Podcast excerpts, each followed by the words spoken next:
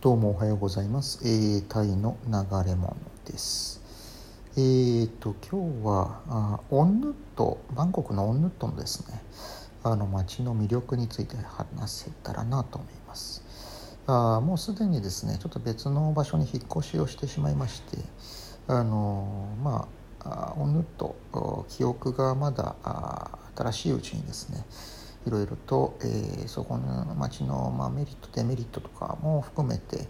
話ができたらなと思ってます。えーとまあ、私が、まあ、オンヌットですね住んでいたのは、えー、オンヌットのソイ30っていうところですね。えーとまあ、これはもう BTS のオンヌット駅からですとですねもうかなり遠い、えー、ところになりまして、もう歩くと駅から30分ぐらいかかります。なのでえっ、ー、とソンテをですねあのどうしても使うっていうことになっててですね、要は乗り合いトラックですね。乗り合いバスというかですね、えー、まあ荷台のところにあの乗ってですね移動するソンテですけど。えー、料金は、えー、どこからどこまで行っても、えー、9バーツという、えー、値段でした。でまたソンテウなんですけどでいわゆるそのオンヌットロードっていうのはあの路線バスが走ってないんですね。もうその代わりにまああ安く上げようと思ったらあ路線バスじゃないえっ、ー、とソンテを使うしかないというまあ孫帝は結構きつかったですね乗っててね。あのまあ雨が降ってなければまあいいんですけど特にこういったあの雨季の時には結構あのきつい乗り物になるんじゃないかなって思ってます。であとまあ孫帝の運転手によってはあの何ですかねえっ、とかなり運転が荒いというかあまあ急急発進とか急ハンドルというのかなり、まあ、急ブレーキですかそういった急がつくものを常にやりたがる運転手が多かったのでございます。まあ本当大変な乗り物ですね。でえっとまあ例えばそれが売宅になってくるとえー、っと30バーツでしたね、えっと駅から大野駅から、えー、そういうの30までですね。30バーツでした。うん、まあだいぶそのソンテオになると、えー、そういった、えー、移動の費用がですね節約ができるわけですけれども。ま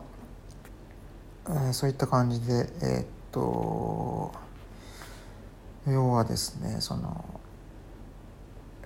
駅から遠くなればなるほどまあちょっと不便にはなるわけですね。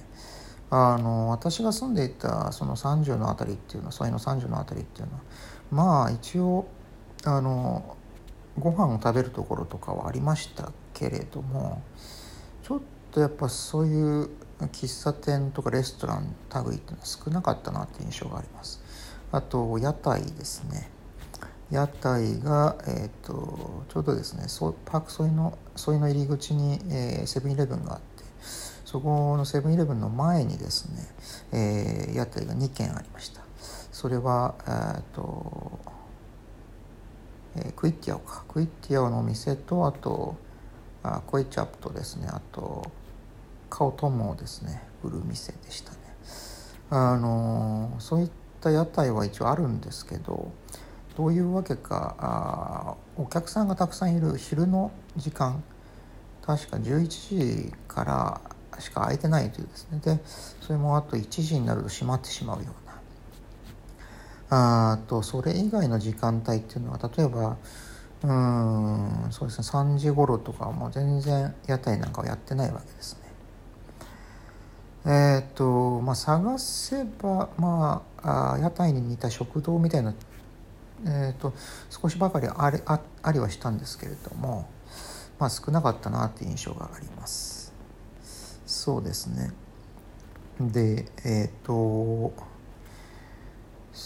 カフェは何軒かああったかなあとアマゾンも一応あったんですねまあそうですねまあ雨季のことも考えると、まあ、長期滞在するっていう時にうん。ちょっとあんまり、えー、BTS の駅から遠いところに住むっていうのはちょっとリスクがあるなっていうですね気はしました。でえー、っとそうですね。オヌット駅前、うん、やっぱ住むんならもう駅に近い方がやっぱりいいのかなと思います。多少家賃は高くなるかもしれないんですけどね。でえー、っとそういう意味ではもう駅を降りるとですねもうテスコロータスがあってでその反対側にはセンチュリーっていうですねモールもあるということで。あのそのセンチュリーにはですねあれがありました。あの大戸屋ですね。えー、っとたまにやっぱ日本食食べたいなっていう時は大戸屋に行くこともできると。であと松本清なんていうのも入ってましたね。でえー、っとあとそうですね少し歩くとプラカノ寄りに歩くとですねえっと屋台街みたいのがあるんですね。それがまあオンネットの屋台屋台の中心になるのかなと思ってます。えっ、とあ、まあ、いわゆるタイ料理の類のお惣菜を売るような店とかフルーツ屋台、えー、フルーツジュースの屋台とかですね。そういうのがあるようなところでした。でそのすぐ近くにはもうあとビッグシーがあってですね。まあ私はテスコよりもビッグシーの方ですね。あのそっちの方をよく利用しておりました。で、えー、ビッグシーにはまああのフードコートありましたけどね。あのフードコートはいまいちな味でしたね。安安いのはいいんですけど。うんあのそうですね。ちょっとまあ貧乏くさいというかですねあのそれも相まってまあとにかく味もかなり悪いという正直な印象あのがあります。でそうですねあと女といいところといえばあのあとですね写真館なんかもあるわけですよ。あのあもうすぐにそのピクシーのすぐ近くですけどねそういう意味でも例えばなまあ当然あのオヌと、まあ、バンコクに住んで就職活動するっていう時とかですねあの写真がたくさん必要になったりって時もあると思うのであのそういうものがすぐ近くにあるっていうのはいいと思います。え、ー、とあとですねあの両替屋も、えーと、スクンビット通りにですね、えーと、ありましたね。オヌット駅からあそすぐ3分ぐらい歩いて3分ぐらいのとこですね。あありました。あとまあいわゆるそのバンコクですと,、えーと、スーパーリッチですか。スーパーリッチがかなりそのあの混むですね。あのレートはいいんですけどスーパーリッチは。えっ、ー、とあ結構中心地のスーパーリッチってかなり混むのであのオンヌットのその両替屋だとまああだいぶあのほとんど混まないあのすぐに両替できるっていうので、えー、ととても利便性が高いなというふうに思いました。まあそういうわけでしてねあの生活に必要なものっていうのが、まあ、ほとんどあ手に入るというかあアクセスできるっていうのがオンヌットの魅力かなという思いますね。であと要はあまあこれは別に何だろうすぐにどうこうっていうんじゃないかもしれないんですけど例えばもうとバイクとか車っていうのの免許証関係ですね。に関してもあの隣の駅が、えーと、バンチャクですか。あとそっちの方に陸運局があったりとかですね。あのなので、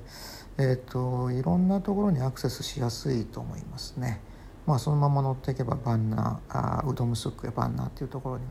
行きますしあとえっ、ー、とアソクの方面ですねプロンポンとかそっちの方に行くのも、まあ、電車1本で行けるということです。でえっ、ー、とあとバスに関しても、えーと、オンヌット駅のですねすぐ下にバス停があって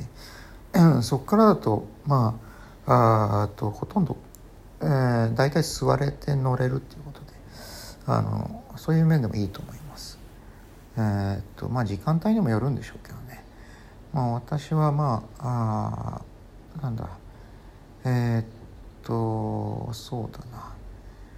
午前中ですね。午前中ってね結構混む印象があります。道路がですね。ただその午後からもう12時正午過ぎた後ですね。あのだいぶバスっていうのも使いやすくなるので。なのでえー、っとバンコクで、まあ、いわゆる外ごもりですね。